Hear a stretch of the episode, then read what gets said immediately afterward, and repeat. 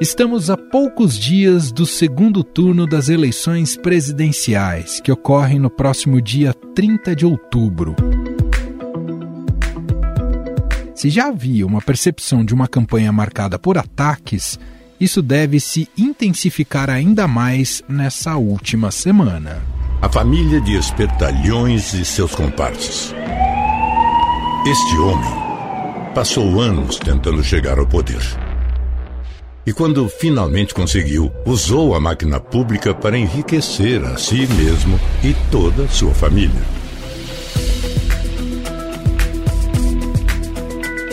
Essa é uma das eleições mais polarizadas da história recente do Brasil. Agora, a disputa é para virar votos nulos, brancos e abstenções. Tirar votos do adversário é uma tarefa um pouco mais complicada, já que as pesquisas mostram um nível de certeza sobre a escolha acima de 95%. Dizer por que voto em Jair Messias Bolsonaro, meus princípios cristãos.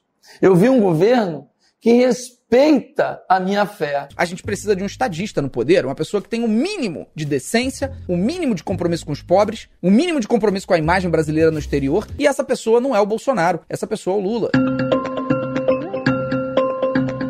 Por isso, ao longo desses últimos dias de campanha, Lula e Bolsonaro devem intensificar as estratégias eleitorais com o intuito de conquistar os indecisos. Na última pesquisa divulgada pelo Datafolha, os dois candidatos aparecem tecnicamente empatados no limite da margem de erro dos votos válidos. Desde o início da disputa pelo segundo turno, a Quest registra apenas variações dentro da margem de erro. Lula, candidato do PT, tinha 48% das intenções de voto no dia 6. Passou para 49% na semana passada e agora tem 47%. Bolsonaro tinha 41% no início do mês. Manteve o mesmo número no dia 13 e agora tem 42%. Há duas semanas, 4% dos eleitores disseram que votariam em branco ou nulo. Agora são 6%. Indecisos foram de 7% para 5%.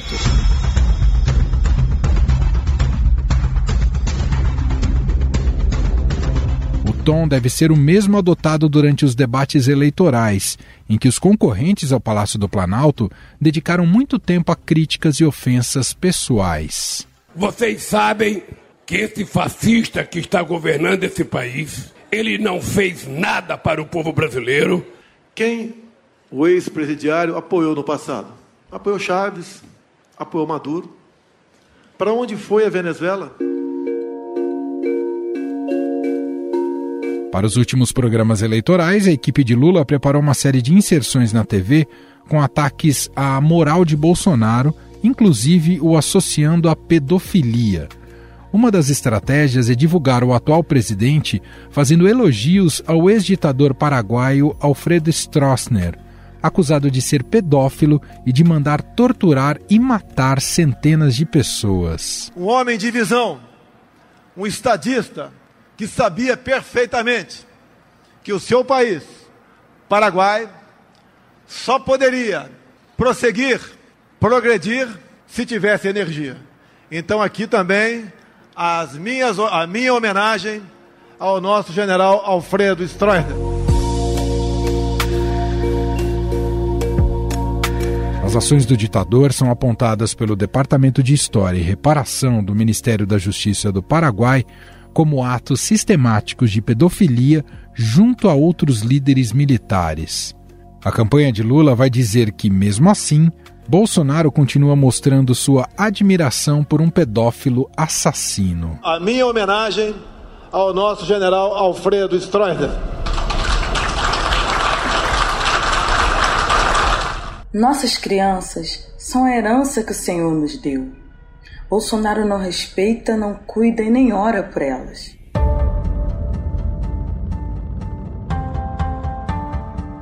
Outra estratégia da campanha petista é utilizar o trecho de uma fala de Bolsonaro sobre meninas venezuelanas no Distrito Federal. Parei a moto numa esquina, tirei o capacete e olhei umas menininhas, três, quatro bonitas, de 14, 15 anos, arrumadinha num sábado numa comunidade. E vi que eram meio parecidas. Entrei um pintão clima, voltei, posso entrar na tua casa? Entrei. Tinha umas 15, 20 meninas, sábado de manhã, se arrumando. Todas venezuelanas eu pergunto, meninas bonitinhas, 14, 15 anos, se arrumando no sábado, pra quê? Ganhar vida. A entrevista de Bolsonaro sobre as adolescentes venezuelanas foi gravada em 2021 e viralizada na última semana com uma suposta confissão de pedofilia. O acontecimento resultou em um pedido de campanha de Bolsonaro para a retirada do vídeo de todas as plataformas, que foi aceito pelo presidente do Tribunal Superior Eleitoral, Alexandre de Moraes. No entanto, a equipe de Lula já pediu que a decisão fosse revista e reiterou que o atual presidente se comporta como pedófilo. Ele vive por conta de alimentar os milicianos dele de mentira, porque ele tem um exército poderoso de divulgar mentira. E ele vive disso. O comportamento dele agora, o comportamento no caso das meninas da Venezuela, é o comportamento de um pedófilo. E ele percebeu isso. Ainda para enfraquecer Bolsonaro, Lula deve repetir temas como Covid, queimadas na Amazônia, escândalos de corrupção envolvendo a família de Bolsonaro, como a compra de imóveis em dinheiro vivo.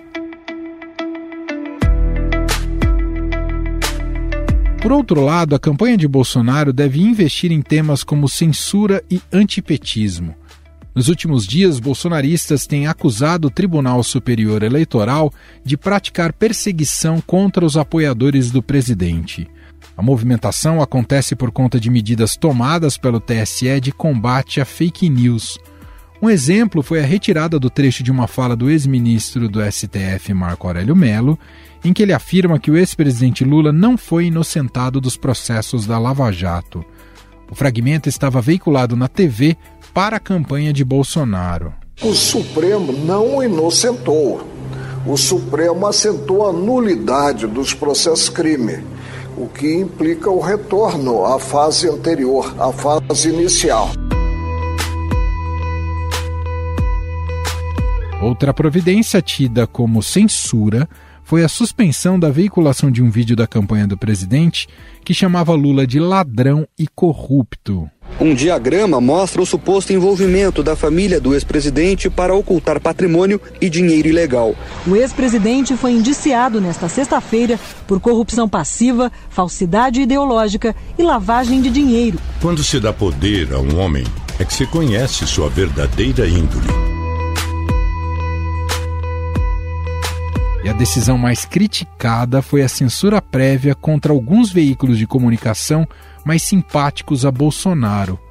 Essas ações serviram como prato cheio a bolsonaristas porque abrem espaço para discussão entre direito de resposta e censura. Bolsonaro não merece ser levado a sério, porque nada do que ele diz faz sentido. Mas isso não autoriza o TSE a violar a liberdade de expressão. Provocado pela campanha do Lula, o TSE já estendeu o seu poder de fiscalização aos veículos jornalísticos é, e mandou retirar de sites noticiosos reportagens que considerou ofensivas ao Lula, é, concedeu o direito de resposta é, ao, ao, ao, Lula é, na, numa emissora de rádio, a Jovem Pan, mas proibiu simultaneamente os comentaristas de afirmarem, por exemplo, que o Lula mente, que o Lula não foi inocentado.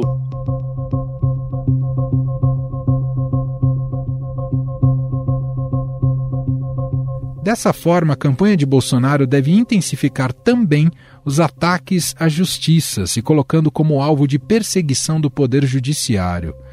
As redes sociais devem ser uma importante ferramenta para as campanhas na divulgação dessas peças. Sobre essa tática nas mídias digitais nessa última semana de campanha, a gente vai conversar agora com a repórter do Estadão, Renata Cafardo, que fez uma apuração exatamente sobre este assunto. Olá, Rê, seja muito bem-vinda, tudo bem? Tudo bem, prazer estar aqui de novo com você. Reta final da campanha presidencial neste segundo turno, últimos dias, evidentemente a gente sabe o quanto as redes sociais são importantes nas estratégias e na tentativa de angariar mobilização e voto. Você faz uma apuração, Renata Cafardo, para o Estadão e agora também compartilha aqui com a gente no podcast, justamente sobre como cada um dos lados tem agido e mobilizado gente para as redes sociais nessa, nessa tentativa né, de, de trazer mais votos e conseguir uma onda nesses últimos dias de campanha até o dia 30 de outubro. Queria que você contasse inicialmente para a gente o que, que você descobriu, como cada um dos lados tem agido nesse sentido, né, focado em redes sociais. Olha, realmente essa última semana deve ser marcada por essa guerra né, nas redes sociais, uma guerra de mobilização de ambos os lados, né? E uma guerra de mobilização não só de famosos influencers, mas do, de um exército, né, que está tá sendo chamado exército de anônimos, que estão se juntando nessa tarefa aí de virar influenciadores digitais. As duas campanhas estão apostando nisso é, para tentar furar a bolha, evitar abstenções e convencer indecisos, né? Uma das estratégias que ambas têm são o que elas chamam de missões do dia. E aí essas missões são assim, são passadas é, por, é, por um, um, grupo, por exemplo, no caso do PT, é o deputado André Janones, que tem um grupo gigantesco, com mais de 100 mil pessoas que ele formou bem recentemente no Telegram, que era um reduto bolsonarista, mas ele formou essa semana esse grupo lá, justamente para passar essas missões. E as missões são o quê? Disparar é, um card específico sobre um assunto, é, pedir para entrar numa live, é, subir uma hashtag no Twitter, de lá ele passa. E esses influencers anônimos repassam em grupos de WhatsApp de família, nos seus próprios, nos seus próprios perfis de rede social.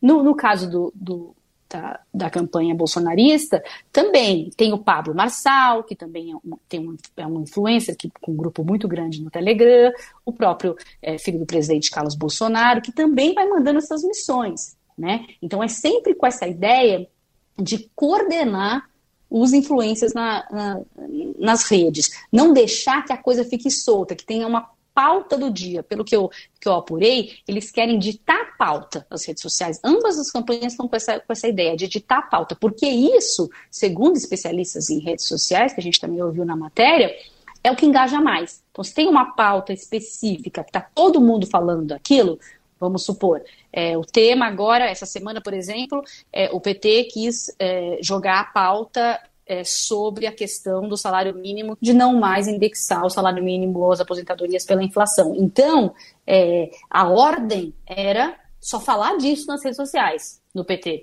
por exemplo. É, a ordem no, na campanha de, do governo do, do, presidente Bolsonaro, que já é algo que vem, eles inclusive são mais organizados, são considerados assim pelos, pelos especialistas um grupo mais organizado, porque desde 2018 eles já estão condenados nas redes sociais para fazer isso. A ordem desde o começo é mostrar a, a, a, que há corrupção ou relacionar uh, Lula à corrupção. Isso é algo que eles batem muito forte, que sempre a mensagem tem, tem que ter sempre uma mensagem de corrupção na, nos cards, na, nos textos que são encaminhados. Então, é, o, o que se diz que essa última semana tem que ser com muita coordenação e muito direcionamento. Não adianta ficar voando para várias pautas, porque aí não engaja, né? não chega a um maior número de pessoas. Né? Quanto mais é, uma mensagem é compartilhada, curtida, comentada, mais ela chega a mais gente, mais gente nas redes sociais. Bom, eu queria colocar aqui para a gente ouvir juntos. A Renata Cafardo entrevistou ela citou André Janones, né, que tem sido, uh, tem sido colocado quase como alguém na campanha do Lula que consegue agir como os bolsonaristas fazem nas redes sociais. É quase como se fosse um espelho uh, do que uh, dessa tática bem sucedida do bolsonarismo, mas dentro da campanha do PT. E vamos ouvir aqui uma declaração do Janones a Renata Cafardo, depois ela comenta aqui com a gente. O eleitor do Bolsonaro não é eleitor, ele é soldado. O eleitor do Lula não, ele vota no Lula. Ok, não, eu voto no Lula. O eleitor do Bolsonaro não vota no Bolsonaro, ele é soldado do Bolsonaro. Ele briga pelo Bolsonaro, ele mata ou morre pelo Bolsonaro. Então é diferente, eles engajam mais. Eu estou tentando contrapor a isso, montando um exército, né, nas minhas redes sociais, no Telegram principalmente, para de lá a gente direcionar esses comandos centrais de como agir nessa reta final, que é agora uma questão, né, para mim é uma guerrilha mesmo. Estou dando técnicas de uma guerrilha digital. Tá aí, ouvimos o André Janones. É importante explicar, né, que enquanto ouvimos o áudio tinha um barulhinho de Renata Cafardo justamente teclando enquanto eu o entrevistava né? Sim, é para garantir, vai que a gravação não, não fica boa, a gente já está escrevendo tudo enquanto ele fala. Agora Mas é muito revelador nota... esse áudio, hein? É, você nota que ele fala em guerrilha, em guerra, em exército. Isso ele usa muito. Se, se você vai no grupo do Telegram que ele, que ele montou, é o tempo todo isso. É guerra, explodam. Ele diz para explodir, explodam, explodam uma mensagem X no Twitter. Então ele tá com essa, essa visão de guerrilha, que é uma visão muito parecida também com o que o Pablo Marçal é, faz no grupo dele, que ele fala, ele questiona se aqueles, se aquelas pessoas, se aquelas influências, se aqueles influências são soldados, é, chega a usar essa palavra, são soldados é, ali do, do Bolsonaro para eleição do Bolsonaro. Então é, é, uma técnica de guerrilha mesmo que eles que eles estão usando. E um, algo que ele comentou muito é que tem que ser tudo muito rápido. E isso é uma dificuldade que ele tem enfrentado dentro do PT porque as decisões são muito descentralizadas, ele, e ele mesmo diz com um compromisso com a democracia, mas a maneira de se comunicar nas redes sociais não privilegia a democracia, ele diz. Não dá tempo de debate. É tudo na velocidade da luz. Isso são palavras dele também. Vamos ouvir um áudio também do Pablo Marçal, né, que quase foi candidato à presidência da República, assim como o Janones. Vamos ouvir. E você vai colocar a sua reputação um pouquinho de lado. Deixa eu te explicar por quê. Porque esse homem aqui, ele tem colocado há muitos anos a reputação dele para a gente viver livre desse esquerdismo, dessa dessa, desse socialismo enrustido, desse, desse comunismo. Tá aí um pouco da retórica colocada pelo Marçal na tentativa justamente de uh, trazer mais soldados para a guerra, né, Renata? É, e isso ele está dizendo, esse áudio é de uma live que ele fez é, no dia 11 de outubro, justamente com 90 mil influencers. Ele estava dando um treinamento, né, essa palavra que foi usada também, de como agir nas redes sociais. Então, essa, é, isso aí que ele pede para deixar, é, de alguma forma, uma ética de lado, né? É, ele está pedindo justamente para influências das redes sociais no seu trabalho de, de eleger, nessa batalha, esse batalhão, ele também chega a mencionar a palavra batalhão para eleger, para reeleger Bolsonaro. Uma coisa que me chamou muito a atenção, queria seu comentário, Rê, sobre essa, essa apuração que você uh, fez por Estadão é sobre qual peso que tem uh, em, em, peso como priorização nas campanhas, que as campanhas recebem dinheiro público ali para fazer suas, suas estratégias eleitorais, mas a internet, apesar de todo mundo saber que talvez seja o terreno hoje mais fértil, onde a eleição se dá de maneira mais preponderante, ainda não é a área que recebe, digamos, os maiores volumes e tem a, a maior importância em relação às outras mídias. É isso, Rê? Sim, ainda é, os estrategistas contratados são pessoas que entendem é, da campanha feita na televisão, que contratam outros profissionais, redatores, diretores de arte, diretores de TV, que são pessoas que, que têm essa expertise, né? É, e aí quem fica com as redes sociais são os meninos, né? Aqui, os jovens, que, que não necessariamente têm um poder de, de montar estratégias lá dentro. A campanha é, de Jair Bolsonaro tem um diferencial de ter o filho do presidente como estrategista. E aí, obviamente, ele tem um poder maior. E é isso que Janones tentou, está é, tá tentando aí nesses últimos, nas últimas semanas de campanha, esse papel que Janones está tentando é, ter também dentro da campanha do, do PT. O, dif, o diferencial é que é, Bolsonaro é, percebeu isso já há mais tempo, né? É, e desde 2018 vem ganhando expertise nessa nessa área, né? Vem já já, já já entende como funciona o Telegram, já entende essa questão da coordenação e tem o filho dele como uma pessoa com um imenso poder na campanha. Muito bom, essa é Renata Cafardo, repórter do Estadão, contando um pouco mais sobre essa apuração em torno das estratégias e das mobilizações nesses dias finais de campanha. Ai, muita coisa vai aparecer aí na sua timeline, essa, em qualquer rede que for. Uh, de alguma maneira você vai identificar a, a, ponta desse iceberg. Obrigado, viu, Rei? Até uma próxima. Obrigada a você, prazer.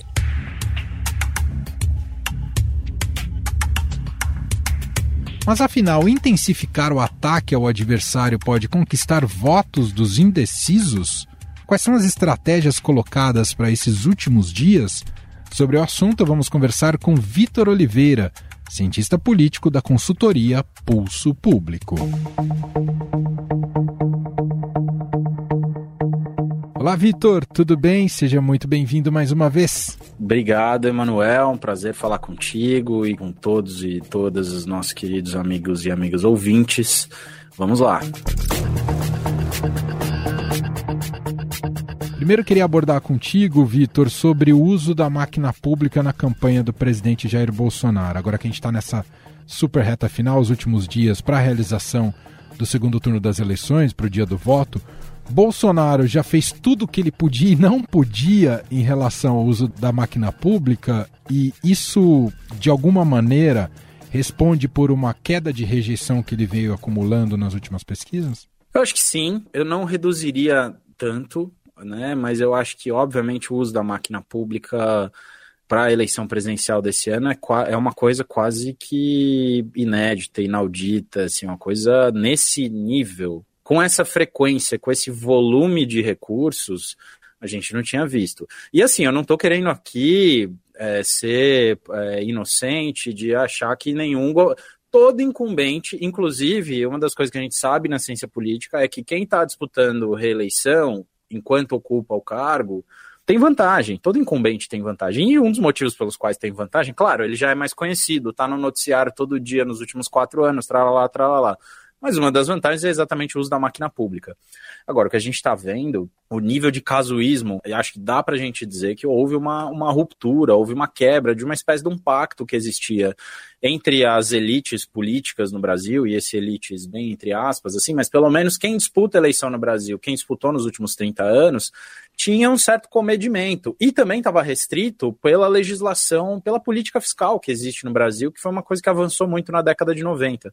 Com a emergência de orçamento secreto e com a decretação de um estado de emergência que é completamente assim despropositado ou pelo menos fora de, de base real não é que ele, é, ele, é, ele tem um propósito muito claro mas ele é mas ele é completamente é, não embasado na realidade né, a gente viu aí o governo usar a sua máquina para fazer tudo que pode. Ainda assim, o governo tem um nível de rejeição, não conseguiu diminuir totalmente, ficou competitivo.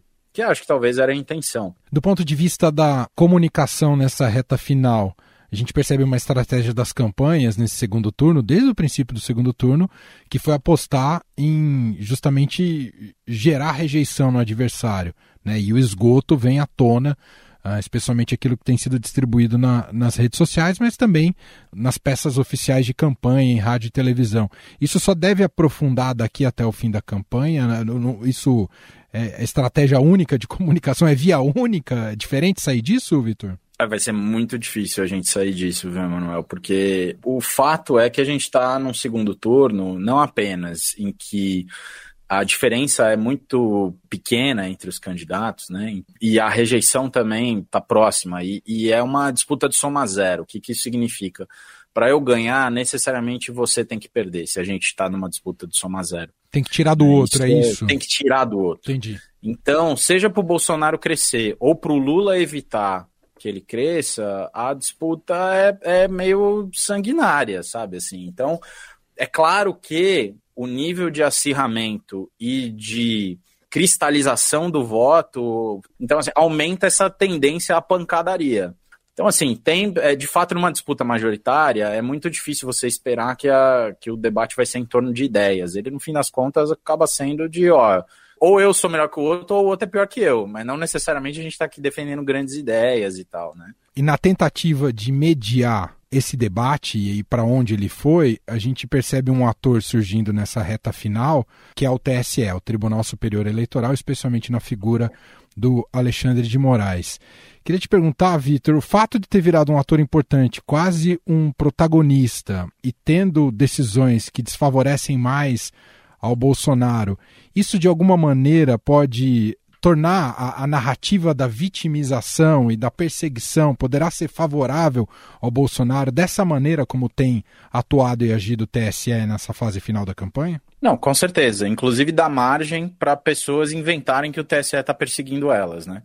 Mas o ativismo jurídico, judicial, sei lá o nome que a gente dá para o que o TSE tem feito, na verdade é muito mais uma questão de na, na organização da, das eleições, né? Assim, é um problema muito sério e é um legado que, que a gente vai ter que lidar nos próximos anos, seja lá o que for que aconteça no, nessas eleições porque é, é, é, vai ser difícil colocar esse gênio de volta na lâmpada, sabe? Assim, e acho que o, o Alexandre de Moraes cumpriu um papel relevante em diversos momentos, mas de fato é muito ruim que é, as instituições estejam reféns de um certo voluntarismo ou de decisões ad hoc, assim, sabe? Isso é uma coisa muito ruim, porque a legitimidade da justiça ela vem do, do procedimento, do processo do devido processo legal e do respeito a, a, É daí que vem a legitimidade da justiça. Você sabe que todos vão ser tratados da forma como deveriam ser, ao menos, né? É, não necessariamente iguais, mas, mas pelo menos na medida da sua desigualdade. E o que está acontecendo é que, infelizmente, a gente tem uma, uma, tem uma politização, tem um processo de voluntarismo, não diria de politização, mas de voluntarismo do, do judiciário, que é ruim. Eu acho que tem muitas decisões do TSE que são corretas. Mas é aquela coisa de, de árbitro de, de futebol. Eu não sei se você concorda comigo, Esse é mas é eu ponto. sou contra. Eu sou contra árbitro intervencionista. Uhum. Entendeu? Às vezes o árbitro ele vê um negócio que, que tá errado. É aquele negócio, ele, se ele marcar todo o pênalti que acontece dentro da área, não tem jogo. E é um pouco isso. A gente está numa situação em que o TSE tá, começou a marcar pênalti o tempo todo. É aquela máxima, aí, obviamente... aquela máxima do futebol que se no, ao final do jogo o árbitro, não se comenta o árbitro, é sinal de que a partida foi boa, não é isso? Exatamente. Se o VAR tá querendo aparecer é porque tem um negócio errado com o VAR, né? E, e, o jogo tá problemático. Porque o ideal é que você tenha um pacto entre os, os jogadores, para manter a, a, metáfora futebolística, mas assim, entre quem tá disputando a eleição, para que tenha um convívio mínimo. Tem que falar, meu, algumas coisas a gente não faz, porque isso não pertence à, à democracia, à disputa política. Agora, é, virou, infelizmente, especialmente com, com o fato da campanha, tá quase a maior parte dela, a campanha diariamente está na internet né? Virou uma assim, uma, é, é, campanha não é lugar, obviamente política, desde o Maquiavel a gente sabe quem quer salvar a alma tem que pensar em outro lugar. A ética da, da política é, uma, é outro tipo de ética, né? É, mas é, mesmo sem cobrar que eles sejam santos, né? Tem que ter um respeito mínimo. E, e as instituições deveriam servir para evitar ou para garantir esses acordos. Né? Você achar que, a, que as instituições sozinhas vão segurar a bronca de um processo demo, democrático que está se desfazendo, ou que está se esvaindo, de pactos que estão indo pelo ralo, é, não dá. E, e isso é um problema que, que a gente vai ter que lidar depois. A gente não tem que cobrar do, de quem faz o filtro, se o filtro ser melhor ou pior. A gente precisa melhorar a qualidade do, do nosso elenco, não é isso, Vitor? Com certeza, é, é, exatamente isso, assim. Não, é aquela coisa quando a gente fala do futebol brasileiro que o jogo aqui é ruim porque os jogadores não cooperam com o árbitro, porque tem muita falta, não sei o quê. Tem um dilema de Tostines aí, a gente não sabe se, né, se é fresquinho que vende mais ou, ou tal, vende menos. Mas, assim, é, é, tem uma coisa que a gente precisa saber, que é quando, quando esses acordos, quando a cultura democrática está erodida, é, não tem não tem juiz que vai resolver o problema. Perfeito. Né? E, e, eu, sinceramente, não vejo como a gente resolver nessa eleição isso. A gente vai dar um passo, eu espero, para caminhar na direção de, de, dias melhores desse ponto de vista, de um novo pacto, de um novo equilíbrio, de novas, a, novos acordos.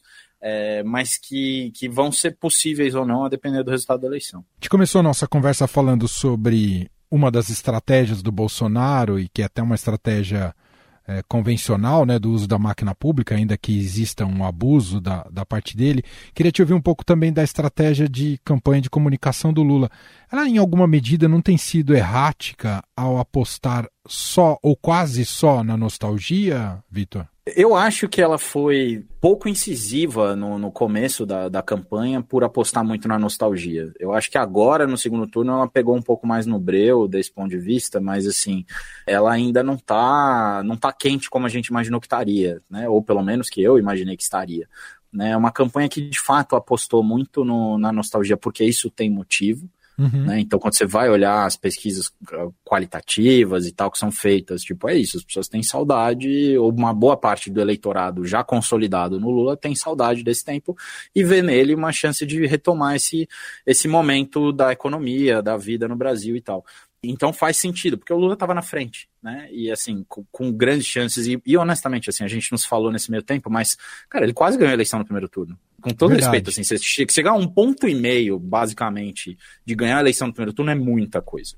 Né? Só que, assim, o jogo não acaba enquanto não termina, né? Então, claro. é, o segundo turno tá rolando, e acho que foi uma necessidade. Viu, viram que a nostalgia não bastou e agora estão buscando outras coisas. Só que aí tá muito corrido né? É, é que tá corrido para outro lado também, porque o Bolsonaro continua fazendo de tudo e, e, assim, o tempo nesse momento corre contra ele, porque bem ou mal o Lula ainda continua pontuando na frente, mais próximo, a gente não sabe como é que vai ser o efeito do comparecimento eleitoral e tem uma série de questões aí que podem interferir nessa vantagem, mas o fato é que, assim, ele não conseguiu efetivamente tirar o Lula do patamar onde ele estava, ele conseguiu melhorar o desempenho dele, né? Mas ainda falta. A gente precisa ver aí como é que vai ser isso de fato só no dia 30. Você se coloca até aqui, eu sei que ainda tem alguns dias de campanha, mas você se coloca aqui como um segundo turno aberto em relação ao resultado, Vitor? Ah, não, tá aberto. Isso o que acontece é, desde o começo, assim, o que eu falava é, o Lula é favorito. Mas você tem uma, tem uma questão muito curiosa, que é assim, o Bolsonaro é um incumbente. É muito esquisito que não, a gente chegue numa eleição em que ele não é o favorito. Sabe, o candidato que está disputando a reeleição, o presidente, é sempre favorito no Brasil, né? não só no Brasil. E, e, assim, o fato do Bolsonaro não vir tendo esse, todo esse favoritismo era algo de se estranhar. Agora, ele melhorou, é, é inegável que o Bolsonaro cresceu muito, né, do final do, do primeiro turno para cá, mas ainda assim, é, é ele, eu não diria que, que, ele é, que ele é favorito, eu acho que não é a mesma coisa né, de você é, dizer que, que ele não tem chance nenhuma, tem uma diferença muito grande, mas está tá aberto porque a chance é grande o suficiente para ele ganhar essa eleição. Esse é o cientista político Vitor Oliveira, é diretor da consultoria Pulso Público, e claro, vamos recorrer a ele porque vai ter muita análise a ser feita a partir do resultado dessas eleições e do que virá pela frente em relação à gestão do país. Obrigado, viu, Vitor? Imagina, eu que agradeço, um abraço a todos e todas e desejar que né, todos tenham uma boa eleição aí. Esse segundo turno é muito importante né, para o que vai acontecer no Brasil nos próximos anos. Estadão Notícias.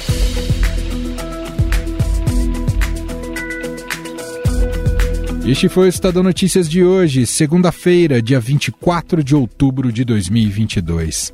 A apresentação foi minha, Emanuel Bonfim.